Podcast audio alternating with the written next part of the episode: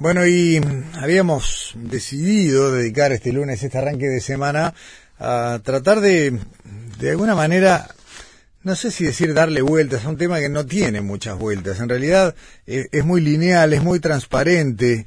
Cuando hablamos de la cantidad de femicidios, de intentos de femicidios, cuando hablamos de lo que han sido los últimos 30 días y, tal vez incluso menos, ¿no? Arrancamos allí en vísperas de Navidad hasta hoy, vemos la cantidad de episodios eh, terribles que, que, hemos tenido y en medio lo que fue la, la, decisión no de presidencia de la República de emitir una, una declaración de emergencia vinculada a los casos de violencia de género, de violencia doméstica, de violencia sexual, bueno, nos parece que amerita, que vale la pena eh, conversar con quienes están involucrados en este tema y vienen trabajando desde la sociedad, desde bueno, los grupos que se van organizando para tratar de ir encontrando por un lado contención para las víctimas y por otro lado eh, una bueno, una baja real en este tipo de, de episodios que, que, insisto, a veces me, resisto a tratarlos como delito porque es algo aún peor, ¿no? Un delito puede ser un, un, hurto, un robo y es un delito. Esto es algo aún más grave. Eh, le damos los buenos días, le agradezco mucho estos minutos a, a Cli de la Casa,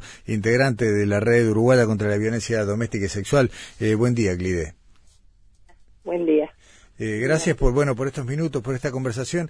Eh, ¿Qué lectura están haciendo ustedes de, de, lo que han sido estas últimas semanas?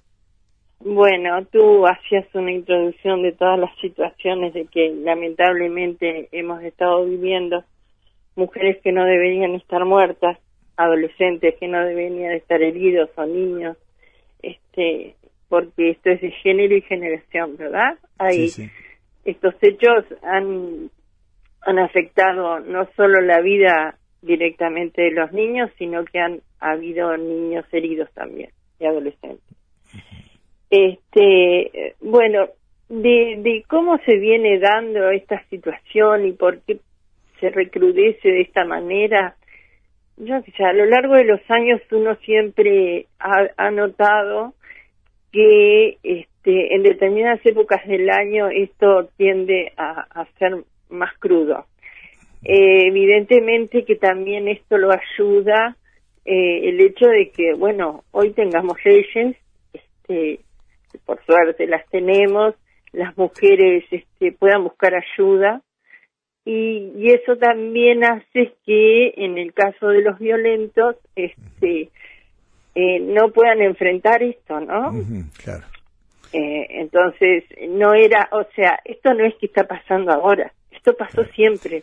La diferencia es que antes las mujeres no teníamos un espacio ni teníamos políticas públicas que nos pudieran estar protegiendo. Claro, pero ahí, ahí has dicho algo, Clide, que me parece que, que empieza a poner un poco eh, más claro el asunto.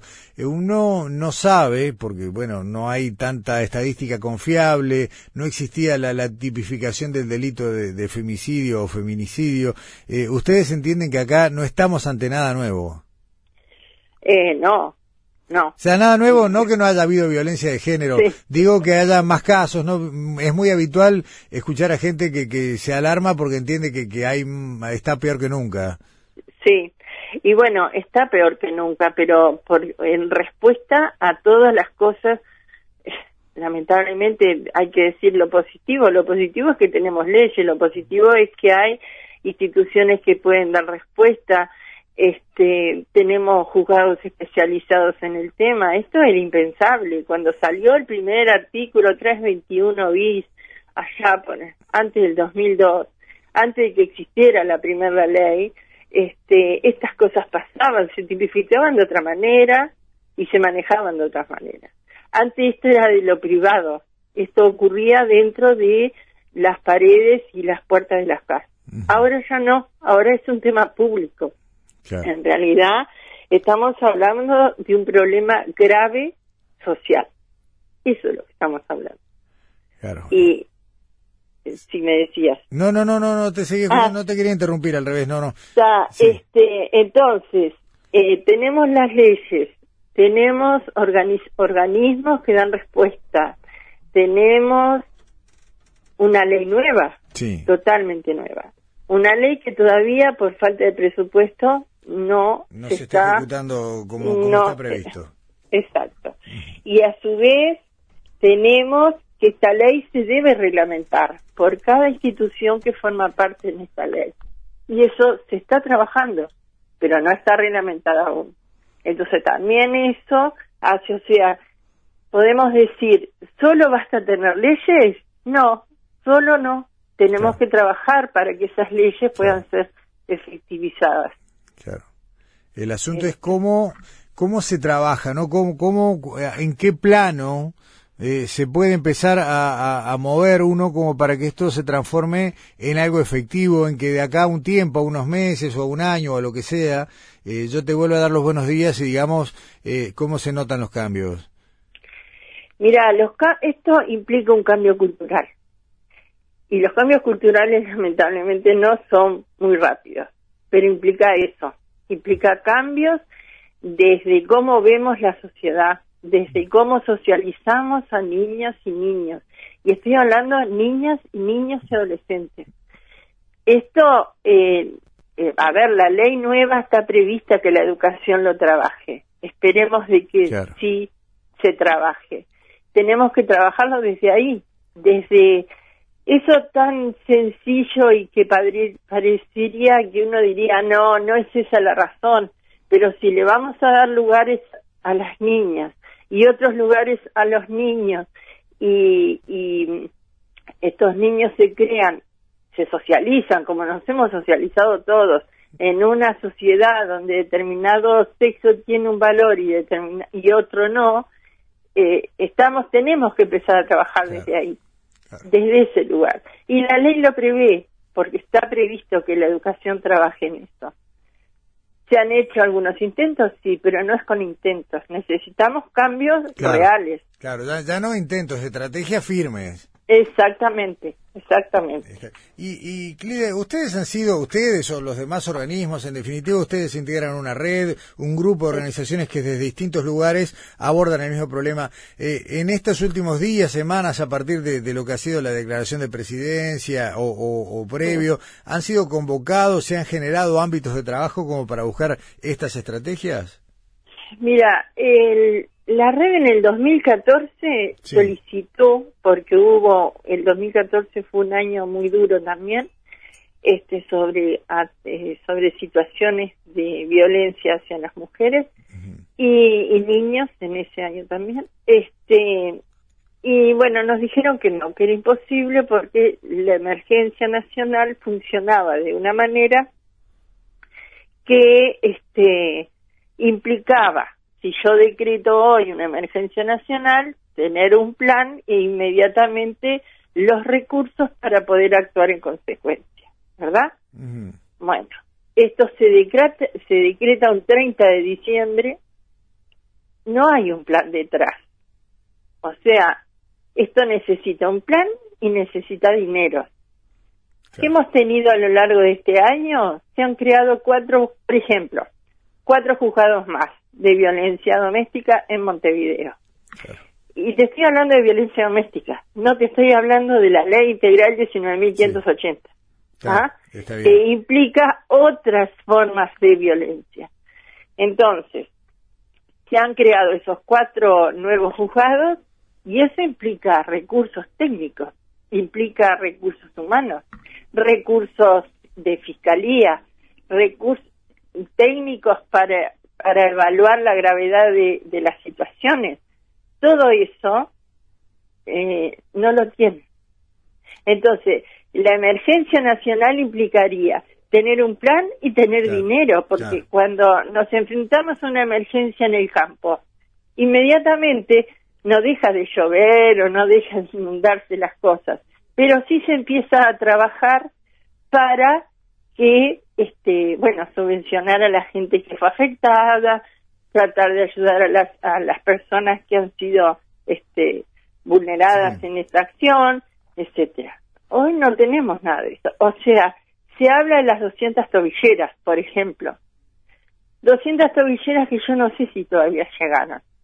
Me animaría a decir que no, pero no tengo la seguridad.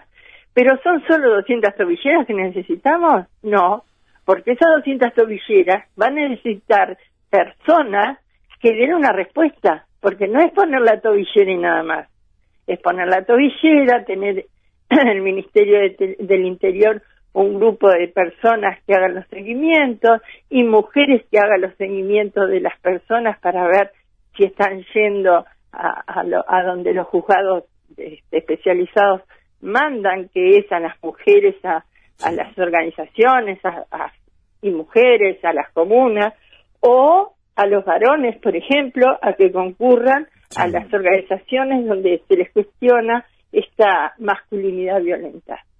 Eso no hay una obligación de ir, por ejemplo. Entonces, si el juez ordena una cosa y no se cumple, creo que en cualquier lugar del mundo se llama desacato. Acá el desacato pasa desapercibido. Si no cumple la medida cautelar, no pasa nada. Si se saca la tobillera, la rompe y no pasa nada.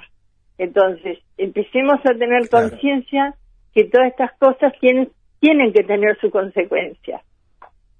Me parece que va por este lado de que la emergencia de verdad se cumpla. Hoy la emergencia es, es eso. el gobierno declaró emergencia nacional y no lo puede pasar para el primero de marzo a otro gobierno. Es, el 30 se declara, el 31 este gobierno debe tomar la acción. Todavía no nos han citado a nada. O eh, sea que... quedó eh, por ahora en, el sello y en el papel. Exacto. por ahora sí. Dime, dime una cosa. Em, cuando hablamos de, de, los recursos que no están, eh, ¿se sabe, hay una estimación, ustedes manejan de cuánta plata hablamos? Mira, en algún momento sí se manejó un monto de dinero bastante importante, pero nosotros en sí no hemos hecho el cálculo. Sí, yo sé lo que te puedo decir que, que, falta. Faltan fiscales, faltan abogados defensores, faltan eh, técnicos para evaluar las situaciones de riesgo. Yo no puedo ser de que yo juez hoy mande a hacer una evaluación de riesgo a los equipos técnicos del juzgado y hoy, este, enero, y me den hora para marzo o abril. Eso no es una evaluación de riesgo. Sí, sí, sí, sí, sí. no, Y eso estoy hablando sin antes declararse este, la emergencia nacional. Esto es lo que vemos nosotros cada día cuando este, nos enfrentamos con estas cosas, con estas mujeres en territorio. Hmm. No puede ser que todavía de repente el Ministerio del Interior, con todo el trabajo que ha hecho, porque no podemos quitarle todo lo que ha realizado, haya lugares donde se va a denunciar y la mujer le diga, ah, bueno, o la persona que lo atienda le diga, ah, no, pero si usted no tiene un golpe a la vista, no puede denunciar cuando ya sabemos que la ley es muy clara en eso, que no se necesita una violencia física solamente para hacer una denuncia. O sea que falta mucho trabajar, falta mucho crear conciencia y cambio de, cultura en esto, ¿verdad? En, lo que estamos hablando. Está, está más que claro, Clide, todo, por dónde vamos. Aparte, hay, hay otro tema, ¿no? Vos lo, lo dijiste al pasar hace un rato. Una de las medidas concretas que se anunció durante la durante esta presentación de presidencia de la declaración de emergencia, hablaba de la compra de 200 nuevas tobilleras, lo cual está bien, digo, en realidad las tobilleras con todo son una herramienta. Ahora, tú lo dijiste, la romper una tobillera o, no respetar el área de, que delimita no le trae demasiados problemas al, agresor, ¿no? Demasiados no, no le trae problemas directamente.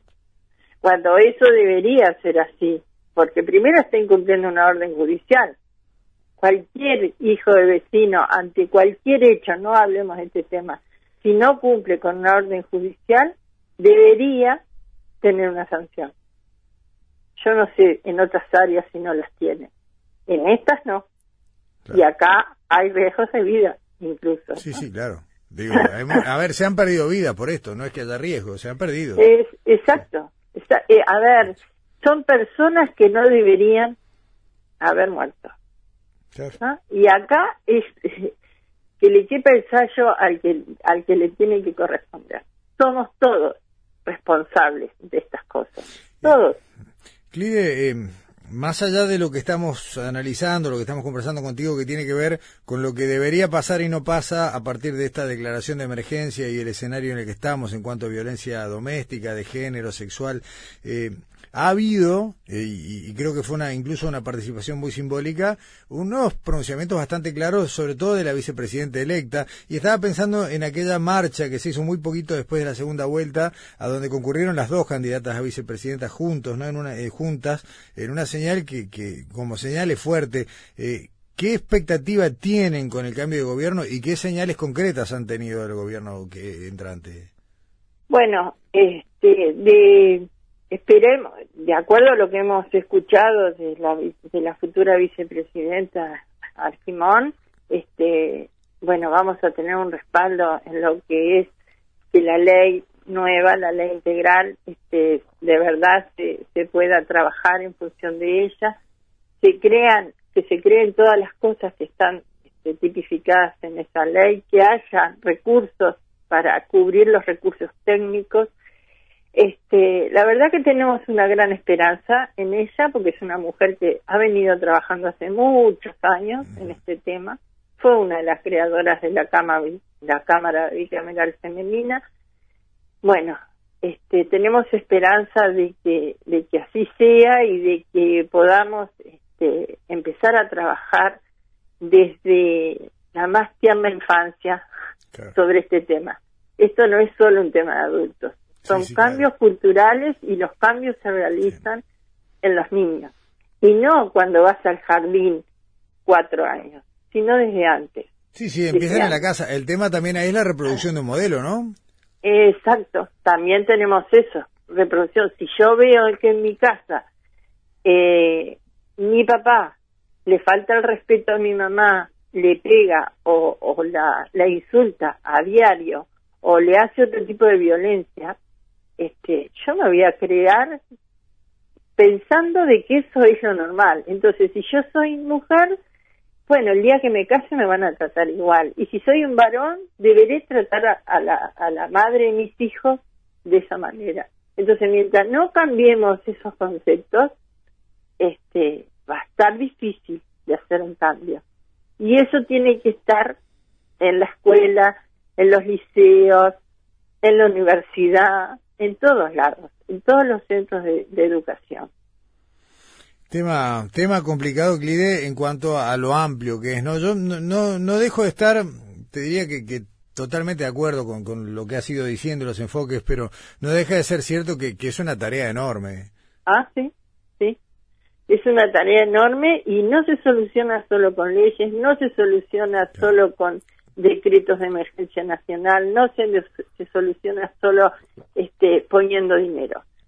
Sí, todo eso hace falta, pero también tenemos que pensar en las otras actitudes que tenemos que tomar frente a estos hechos desde la socialización. Claro, claro, claro. Desde ahí arranca todo.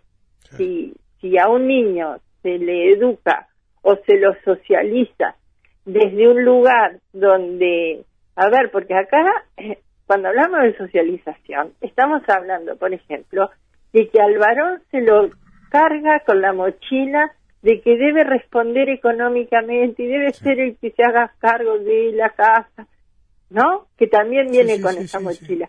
Y a las niñas se las carga con la socialización de, bueno, la mujer se tiene que encargar de la casa, de los hijos, de trabajar afuera, de venir, seguir trabajando ocuparse de todo el resto. Bueno, mientras íbamos pensando así, no. Y es, eh, a ver, alguien me podrá estar escuchando y decir, no, pero yo ayudo a mi esposa o yo ayudo a mi compañera. No, no es ayudar, es formar parte. Es eso. Es no que piola soy porque yo hago esto, esto y esto. No, yo soy parte de eso y tengo la misma obligación de, de hacerlo que en este caso sería la, la compañera, la mujer que está en la casa. Eh, Clide, ¿cuánto perciben ustedes eh, que puede haber ya de un cambio real en las generaciones más jóvenes? Y bueno, mm, la red hace muchos años viene trabajando y ahora mujeres también lo ha implementado, es el trabajo de violencia en el noviazgo, ¿no? que se viene trabajando, la red lo hizo a través del apoyo de la Fundación No Te Va a Gustar y la Cámara Bicameral Femenina, este, trabajando con adolescentes, creando agentes multiplicadores para evitar esto, ¿no? Para que la relación en, en los noviazgos adolescentes no sean vistos desde ese lugar. Hace años que venimos trabajando, pero debemos seguir trabajando, porque estamos hablando de adolescentes. Que uno puede notar cambios, y bueno, sí, pero lamentablemente todavía tenemos este eh, situaciones de violencia donde son muy jóvenes, ¿no? Estamos hablando de, de gurises de 14, 15 años donde se relacionan igual. Que es lo que un poco hablábamos hoy, ¿no? Esto de lo que ven en la casa también. Claro, claro. claro. entonces, es este la adolescencia es una etapa muy interesante como para crear actores críticos de todo esto, ¿no? Uno cuando es adolescente piensa que el mundo lo va a cambiar. Y a veces logramos cambios, ¿no? Pero bueno, esta es la oportunidad eh, al trabajar con estos adolescentes. Pero mucho mejor sería si fueran ya niños que estuvieran, vinieran ya trabajando este cambio que se necesita. Sí, el asunto es un poco bueno. De alguna manera estaríamos casi volviendo al principio de esta charla, pero bueno, eh, creo que más allá de todo, más allá de todo, Clide, eh, que el tema esté en la agenda, que estemos aquí hablando vos y yo en un medio de comunicación, que cada, cada nuevo caso no, nos sacuda eh, con una fuerza, que era lo que decíamos al arranque, tal vez no ha cambiado el escenario, pero sí ha cambiado la manera en la que nos mostramos y, el, y el espanto de la sociedad en general y la gente que se moviliza. No dejo de pensar que podemos estar un poquito mejor que antes, aunque demasiado lejos de donde deberíamos llegar. Eh, totalmente, totalmente. Esto estamos hablando, eh, ha habido todo un cambio a partir de que cuando se aprueba la primera ley en el 2002, a ver, era una ley que estaba guardada en un cajón, tuvo que morir una familia entera eh, para que la ley saliera y se votara. Entonces, si yo tengo que esperar a esas cosas, eh, eh, es, es lamentable.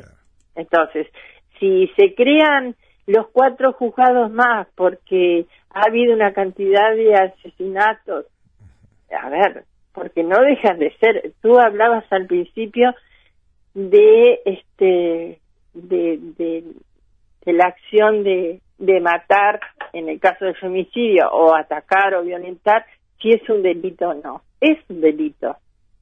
Porque eh, a ver es como si primero que nada no debería haber existido esa muerte de esa mujer o ese joven o ese niño, porque también no nos olvidemos que también se matan niños.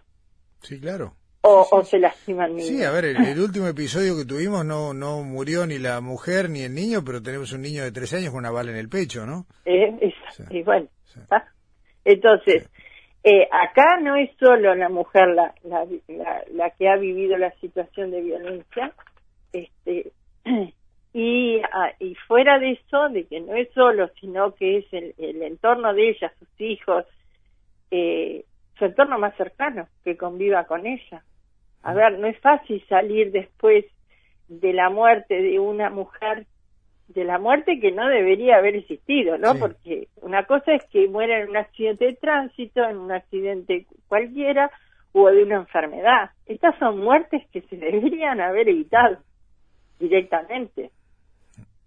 Entonces, creo que hay que seguir trabajando, que estamos este, desde, desde la responsabilidad, responsabilidad institucional, desde las leyes, mucho mejor, y sí, claro que estamos mucho mejor. Por eso las mujeres pueden ir y denunciar. Bueno, pero ahora tenemos que trabajar esa otra parte. Bueno, ¿qué pasa con la reeducación de estos varones? Está bien, está bien. Eh, Clide, Clide La Casa, perteneciente, integrante de la red uruguaya contra la violencia doméstica y sexual, eh, te agradezco mucho esta charla que, que fue bastante desacartonada, ¿no? Que es un poco lo que queríamos, ¿no? Tratar de, de hablar desde un lugar más, más cercano a lo que es lo que se vive, ¿no? Lo que se siente, lo que nos generan estas cosas y sobre todo, bueno, decir una vez más que estamos a, que estos micrófonos, que esta onda, que estas radios están a disposición de ustedes, de todos los colectivos que trabajan por el tema y, bueno, lo que pueda hacer un aporte será siempre un, un gusto y nuestra obligación, ¿no? Bueno, muchísimas gracias y bueno, gracias también por preocuparse y ocuparse, que es muy importante. Bueno, ¿Ah? estamos para eso. Clide, gracias, buen día. Chao, buen día.